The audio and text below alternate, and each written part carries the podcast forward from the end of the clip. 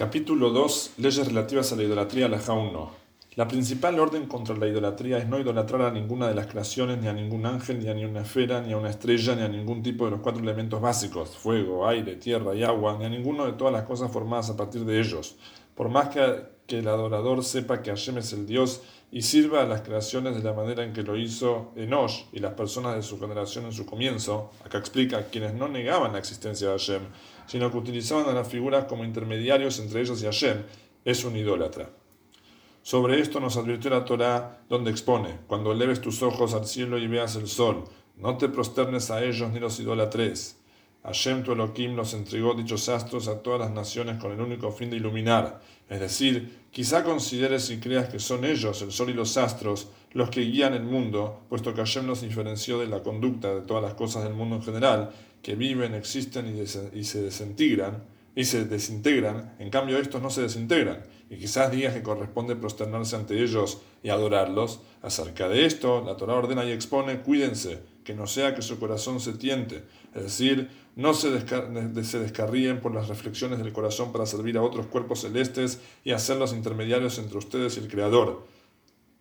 Alajá 2. Los idólatras escribieron muchos libros acerca de la adoración cómo es principalmente su servicio y cuáles son sus leyes y sus prácticas. Hashem nos ordenó no leer esos libros en absoluto y no reflexionar en la idolatría ni sobre nada relacionado. Incluso está prohibido mirar una imagen de idolatría, como exponen no vayan tras los ídolos. Acerca de este tema exponen y tampoco recurras a sus dioses. No vayas a preguntar de qué forma servían esos pueblos a sus dioses, para que no hagas preguntas acerca de cómo su servicio, a pesar de que no los adores, pues, pues esto causará que vayas tras ellos y hagas como hacen ellos, como expone, también yo lo haré. Alajá 3. Todas estas restricciones aluden a lo mismo, no interesarse por la idolatría, y quien lo haga realizando una acción, por ejemplo, si un ídolo estaba envuelto y lo descubre para mirarlo, es azotado. La idolatría no es el único en lo que tenemos prohibido pensar, sino que cualquier pensamiento que provoque que el hombre desarraigue uno de los principios de la Torá, está prohibido considerarlo y desviar nuestro pensamiento hacia ello ni pensar ni ir las raciciones del corazón, debido a que el entendimiento humano es limitado y no todas las mentes pueden entender la verdad perfectamente. Y si cada persona siguiera los pensamientos de su corazón, debido a su estrechez de entendimiento, resultaría en la, resultaría en la destrucción del mundo. ¿Cómo es esto? En ocasiones, acá explica, si se dejan llevar por sus propios pensamientos, en ocasiones la persona pensará en la idolatría y en otras en la, y en, otras en la unicidad del Creador. Si Hashem es uno, quizá uno, o hay arriba de los cielos, hay abajo, qué había antes de la creación de los mundos, qué habrá después.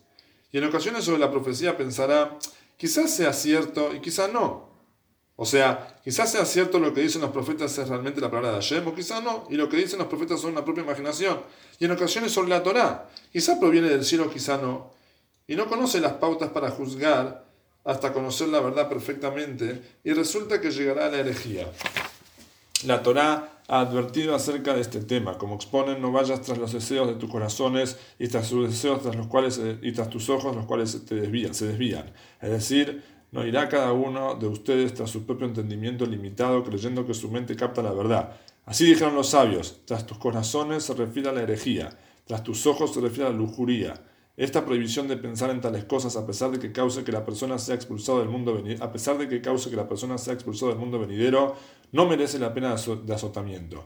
Acá explica, ya que pensar no es una acción, por lo que no puede ser punible por ningún tribunal sino por Hashem. Alajá 4. La prohibición de la idolatría equivale a todos los preceptos, como expone si ustedes inadvertidamente cometen un, acto de idolatría, es como si violaran todos estos preceptos que Hashem les ordenará a Moshe. La tradición enseña que este versículo se refiere a la idolatría. Entonces aprendemos que aquel que reconoce a la idolatría está negando toda la Torá, todos los profetas y todas las instrucciones de los profetas desde Adán hasta el fin del mundo, como expone desde el día en que Hashem le transmitiera estos mandamientos en adelante, y por todas las generaciones. Y todo el que niega la idolatría está afirmando toda la Torá, y este es el, principal de todos los preceptos, saber que todos ellos vienen de la Torá y Hashem. Alajá 5. Un israelita que practicó idolatría es como un no judío en todos los aspectos, y no como un israelita que comete una transgresión punible con apedreamiento, acá explica al cual se le considera un israelita sentenciado. Un apóstata idólatra es un apóstata para toda la Torah. Asimismo, los herejes israelitas no son considerados israelitas en nada, y su teshuvá, su retorno, su arrepentimiento, nunca es recibido, como expone, todos los que van no volverán, ni alcanzarán las sendas de la vida. Los herejes son aquellos que van neciamente tras los pensamientos de su corazón en lo que mencionamos previamente, hasta que terminan transgrediendo preceptos principales de la Torá para irritar a Hashem, con desprecio y con, insolencia, y dicen que aquello no es una transgresión, Está prohibido hablar con ellos y responderles sus cuestionamientos en absoluto, como expone, no te acerques a la puerta de su casa.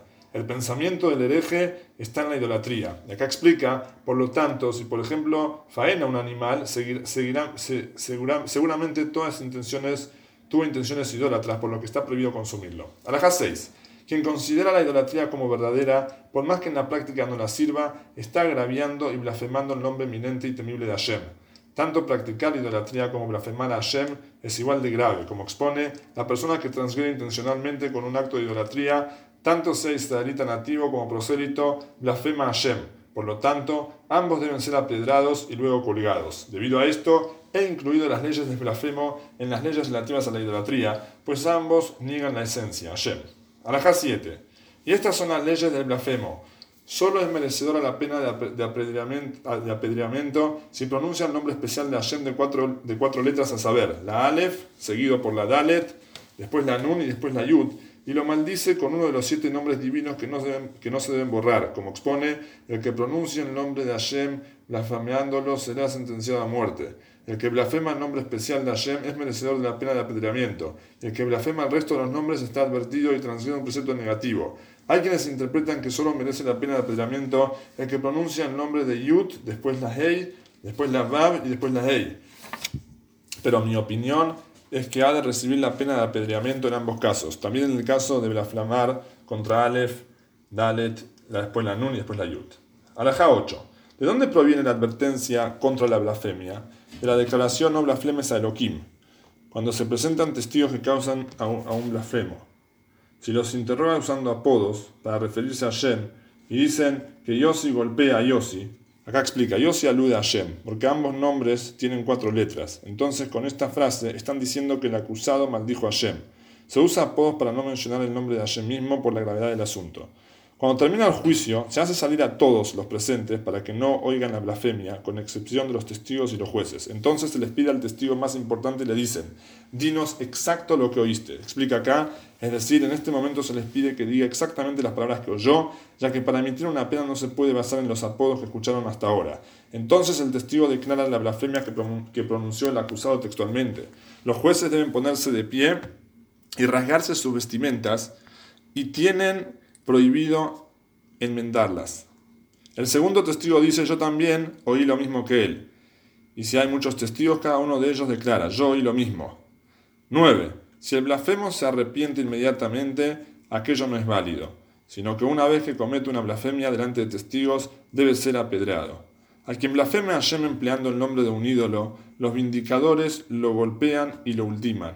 Si los vindicadores no le dan muerte y, comparte, y comparece ante el tribunal rabínico, no es apedrado, excepto en el caso de haber cometido una blasfemia empleado, empleando uno de los nombres divinos especiales. Acá explica en general, el que dice algo puede restraerse inmediatamente, pero en este caso una vez que lo dice no hay vuelta atrás. Alajá 10. Quien escucha una blasfemia contra Hashem está obligado a rasgarse las vestimentas e incluso si escucha una blasfemia de los, de los apelativos de Hashem debe rasgarse.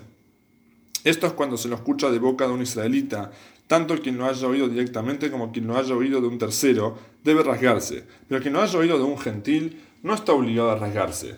Eliakim y Shebna se rasgaron las ropas cuando escucharon que Rafshake blasfemó, debido a que Rafshake era un israelita renegado. Todos los testigos y los jueces deben poner sus manos sobre la cabeza del blasfemo de a uno y decirle, tu sangre está sobre tu, sobre tu cabeza. Explica acá, es decir, eres responsable de tu propia muerte, pues tú mismo la provocaste. De todos los sentenciados a muerte por el tribunal rabínico, solo se ponen las manos sobre la cabeza del blasfemo como sobre la cabeza del blasfemo, como expone que todos los que lo oyeron pongan las manos sobre su cabeza.